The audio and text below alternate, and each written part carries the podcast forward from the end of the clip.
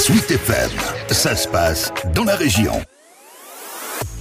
Dès l'entrée dans la brasserie La Duchesse Anne à Blois, le décor est planté. Plusieurs écriteaux avec l'inscription sous la bannière Union des supporters de France et la mention Fier de notre équipe. Et il y a de quoi.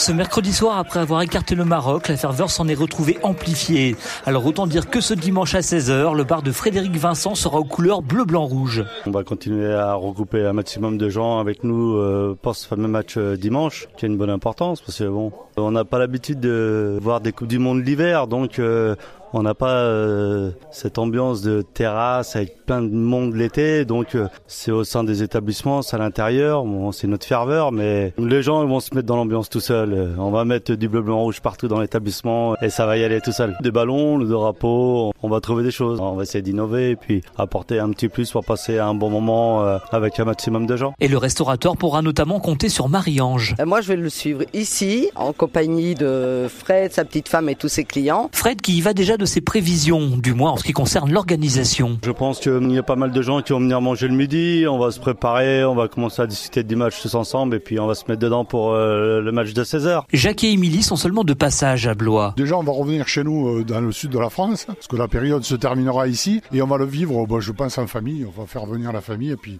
on va se décorer peut-être un petit peu. Parfois aujourd'hui on n'avait pas de déco et puis on va le vivre ben, pleinement. En plus ça se passe un après-midi. J'espère que ce sera magnifique. Et puis arrive le périlleux exercice des pronostics et Marie-Ange détonne dans l'ambiance générale. Je suis pas très confiante euh, face à l'Argentine, mais bon, je pense que qualitativement ils sont mieux. Voilà, faut l'admettre. Mais bon, si c'est la France, tant mieux. Erwan, lui, est un peu plus optimiste pour l'équipe de France. Je pense en pronostic, je vois bien 3-1 pour la France dimanche. Deux buts de Griezmann un but de Mbappé.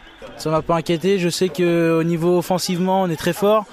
Et puis euh, après, on a quelques difficultés au euh, niveau défensivement, mais je sais qu'on va gagner le match euh, dimanche. Ce qui inspire déjà une ancienne ritournelle à Erwan. Et un, et deux, trois, zéro. Qui espère aussi de nouveau entendre ce genre d'ambiance dimanche dans les rues de Blois et dans tout le pays.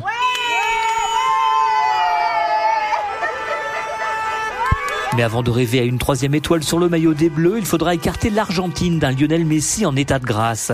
Rien n'est gagné, mais que l'histoire serait belle.